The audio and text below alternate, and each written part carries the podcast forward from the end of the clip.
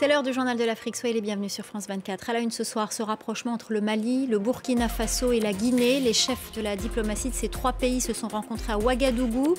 Une rencontre qui intervient deux jours après la visite au Mali du ministre russe des Affaires étrangères. On y reviendra dans un instant.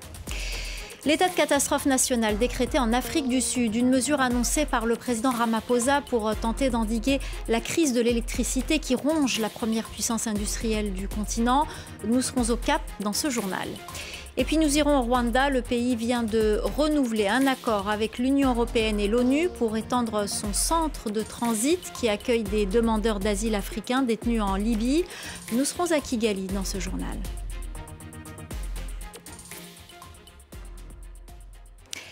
Un pas de plus vers le rapprochement entre le Mali, le Burkina Faso et la Guinée. Les, chefs pardon, de la diplomatie de ces trois pays se sont rencontrés à Ouagadougou, une rencontre qui intervient deux jours après la visite au Mali du ministre russe des Affaires étrangères, Sergei Lavrov. On retrouve tout de suite à Abidjan Ange Nomenio. Ange, bonsoir. Que peut-on dire de cette rencontre? Bonsoir Myriam. Eh bien, euh, il faut dire que c'est une rencontre qui aura duré euh, plus de deux heures à Ouagadougou, la capitale euh, burkinabé. Et donc, tous les ministres étaient présents, les ministres des, Affaires étrangères du Mali, du Burkina Faso et de la Guinée. L'enjeu de, cette réunion était de trouver une issue aux relations tendues que ces trois pays ont avec la CDAO et l'Union africaine. Ils ont donc décidé euh, d'envoyer d'un commun accord des lettres à ces deux institutions sous-régionales pour euh, demander une levée de suspension de leur instance, étant donné euh, qu'ils ont tous les trois trouvé un accord avec la CDAO, un accord, c'est-à-dire la, la, durée des transitions ne devrait pas dépasser deux ans et les militaires au pouvoir ne devraient pas se présenter aux élections. Ils ont par ailleurs parler euh, d'économie et de, la construction d'un axe fort de coopération euh, politique, économique et socioculturelle entre leurs pays. Merci beaucoup euh, Ange Nomagno euh, en direct d'Abidjan. Merci beaucoup pour vos explications. Et puis sachez que le FMI a annoncé le déblocage d'une aide d'urgence de 80 millions de dollars en faveur du Burkina Faso. L'objectif étant d'aider le pays à faire face à une crise alimentaire qui s'est aggravée depuis le début de la guerre en Ukraine. Le président sud-africain a décrété l'état de catastrophe nationale ce jeudi devant le Parlement au Cap, une mesure pour tenter de résoudre une crise sans précédent dans le pays, la crise de l'électricité. La première puissance industrielle du continent subit depuis euh, plusieurs mois de nombreux délestages par jour. La correspondance au Cap de Caroline Dumay. La cérémonie avait commencé avec un peu de tension. Les députés de l'opposition étaient arrivés tout de noir vêtus, comme pour marquer la gravité de la situation. Et puis à l'intérieur, les bérets rouges de Julius Malema, les combattants pour la liberté économique, ont chahuté le président pendant 45 minutes. Cyril Ramaphosa, finalement, a fait son discours et il a annoncé, comme tout le monde s'attendait, l'état de catastrophe nationale. Nous déclarons l'état de catastrophe nationale pour répondre à la crise de l'électricité et à son impact.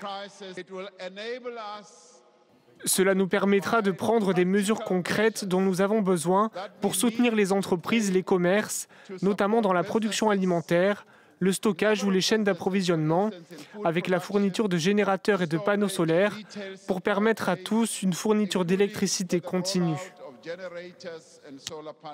Alors, ça n'est pas un état d'urgence, mais c'est quand même euh, des structures qui vont permettre de centraliser les décisions, quels que soient les secteurs, agricoles, industriels ou autres, et surtout d'accélérer les processus. Euh, pour le gouvernement, l'objectif est d'arrêter les pannes d'électricité d'ici six mois. Cyril Ramaphosa a également euh, annoncé la création d'un ministre de l'électricité. Alors, ces décisions sont bienvenues pour la plupart des Sud-Africains, car l'état de catastrophe nationale, on se souvient de la pandémie de Covid-19 et cette structure avait été particulièrement efficace. Donc en Afrique du Sud, ici, c'est un petit rayon d'espoir ce soir pour que la crise énergétique soit enfin maîtrisée. Cette semaine au Niger s'est déroulé le Business Forum à Niamey, une rencontre entre les investisseurs européens et les porteurs de projets nigériens, une opération séduction pour le gouvernement. Euh, le président Mohamed Bazoum veut réindustrialiser son pays et créer un maximum de nouveaux emplois. Euh, notre correspondant Harold Gérard a rencontré le ministre du Commerce. Il lui a entre autres demandé quels étaient les objectifs de ce forum entretien.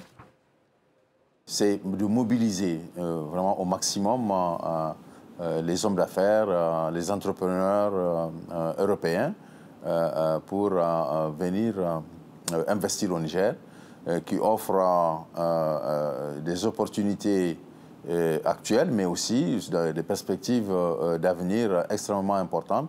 Alors aujourd'hui, pour un investisseur privé européen qui souhaiterait installer son entreprise au Niger, quels sont les avantages selon vous? Nous accordons également des facilités dans le domaine euh, fiscal. Euh, le Code des investissements, dans ce sens-là, est, euh, très avantageux.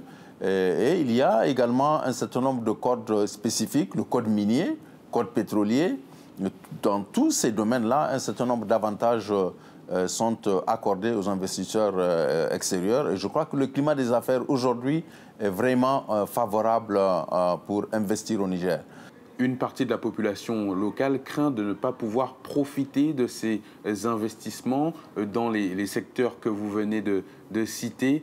Qu'est-ce que vous pouvez leur répondre à ceux qui, euh, surtout depuis l'année dernière, se plaignent de la hausse des prix?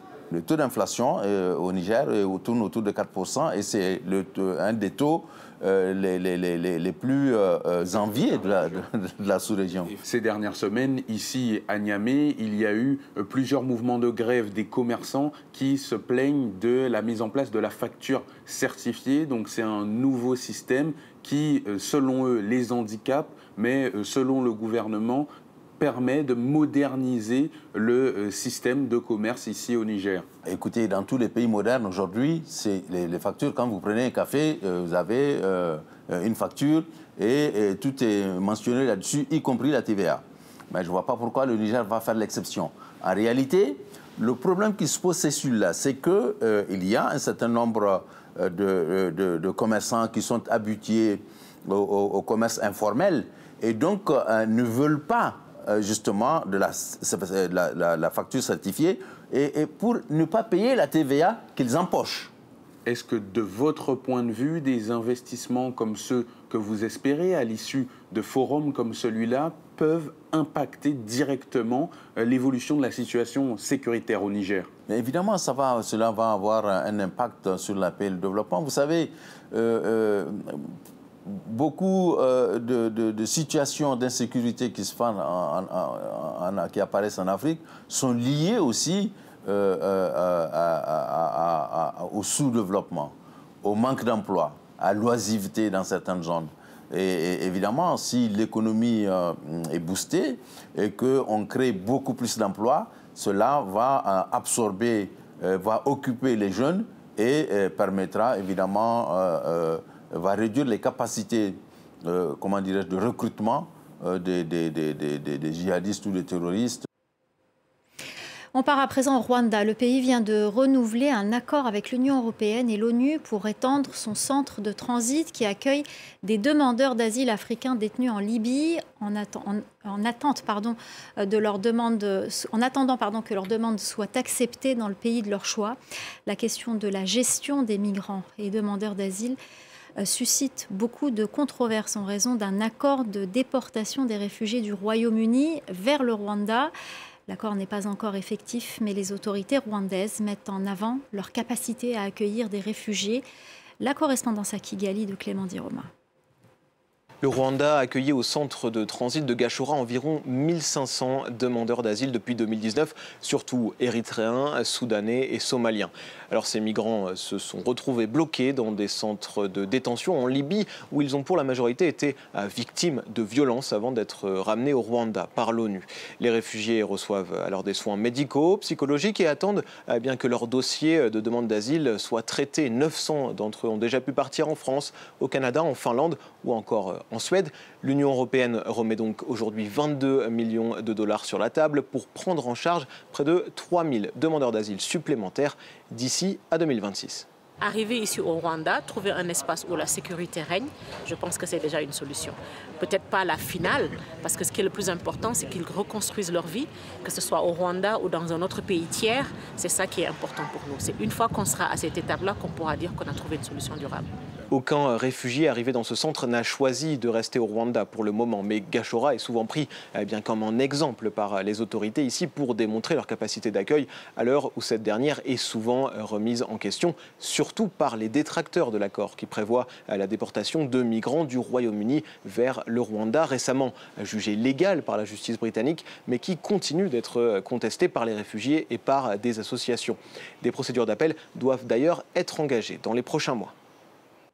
La visite officielle du président érythréen au Kenya, Isaias Afwerki y a rencontré son, homologue euh, William Ruto au programme des négociations euh, commerciales, l'ouverture d'une ambassade à Asmara ou encore la sécurité dans la Corne de l'Afrique. Le président érythréen ne semblait pas vouloir parler de la guerre au Tigré et ni toute implication de son armée. Les détails avec notre correspondant à Nairobi, Bastien Renouille. Lorsque le président kenyan William Ruto a invité les journalistes présents à la conférence de presse avec son homologue érythréen Isaias Afwerki à poser des questions, euh, ce dernier a eu l'air surpris. Il faut dire qu'il euh, n'est pas rompu à l'exercice. L'Érythrée est l'un des pays les plus fermés au monde. Il n'y a pas de liberté de la presse à Asmara. Alors les journalistes lui ont posé des questions sur la présence érythréenne dans la guerre du Tigré et bien évidemment il a nié toute implication euh, dans les massacres, dans les viols des femmes tigréennes. Il a expliqué qu'il s'agissait d'invention de la part de ce qu'il a qualifié d'une usine à désinformation il a aussi expliqué que l'Érythrée n'avait aucun rôle à jouer dans le processus de paix en Éthiopie. Selon lui, seul le gouvernement éthiopien et le Front de libération du peuple du Tigré sont impliqués. Alors tout cela est bien évidemment faux. Euh, les nombreux massacres commis par l'armée érythréenne ont été documentés par les organisations de défense des droits de l'homme au Tigré. Des milliers, voire des dizaines de milliers de personnes sont mortes à cause de l'armée érythréenne. Elle a occupé de très grandes parties euh, du territoire. Et moi-même, lorsque j'étais présent euh, à proximité des frontières érythréennes et euh, tigréenne euh, au tout début de la guerre, eh bien, tous les réfugiés que je rencontrais et qui venaient au Soudan pour se réfugier euh, parlaient des bombardements érythréens, parlaient de la dévastation de leur ville, de tous les morts qu'avaient causé ces bombardements. et même l'Éthiopie a finalement confirmé la présence érythréenne sur son territoire, puisque lorsqu'elle a signé les accords de paix, elle s'est engagée à ce que les armées étrangères se retirent du territoire tigréen. Et récemment, les officiels éthiopiens ont même confirmé que l'armée érythréenne avait entamé son retrait du Tigré. Le drame des migrants se raconte parfois dans des spectacles. Sur le vieux continent, en France, à Draveil, euh, dans l'Essonne, un spectacle de danse retrace l'histoire d'un homme qui a vécu euh, la traversée de la Méditerranée. Notre journaliste Georgie Esbeck y est allé pour nous. Récit de Caroline Lambolé. C'est par la danse qu'ils ont pu s'évader. Alors qu'ils étaient en détention, ces deux danseurs maliens ont créé une pièce qui parle d'enfermement et d'affranchissement. Elle représente vraiment la prison. Elle représente la prison. Nous, en tant que jeunes, quels sont les chemins qu'on traverse avant d'être adultes? Et il faudrait savoir qu'un jour, on sera adulte et on va regretter nos actes passés. Et aujourd'hui, nous qui avons été en prison, qu'est-ce que nous, on peut donner comme conseil? Après une première version donnée dans la cour de la prison centrale de Bamako, c'est à Draveil qu'ils se sont produits pour une soirée mêlant danse, art plastique et théâtre. Ça ne vaut pas une vie. Moi, je veux arriver vivant. Mais tu es blanc. Personne ne te croira. Aussi à l'honneur, le récit de la traversée de la Méditerranée du journaliste italien Fabrizio Gatti dans son livre Bilal sur la route des clandestins. Il a mis aussi une poésie à l'intérieur, il y a une dimension euh, humaine, euh, de romancier, tout en gardant pourtant des faits qu'il a vécu, puisque c'est toute son histoire qui raconte à l'intérieur de ça, enfin l'histoire qu'il a vécue euh, en venant euh, de l'Afrique, en se faisant passer pour un migrant pour arriver jusqu'à Lampedusa. Une traversée racontée aussi par ses sculptures de l'artiste Aude Bernabé. Voilà, c'est la fin du journal de l'Afrique. Restez avec nous, l'info continue sur France 24.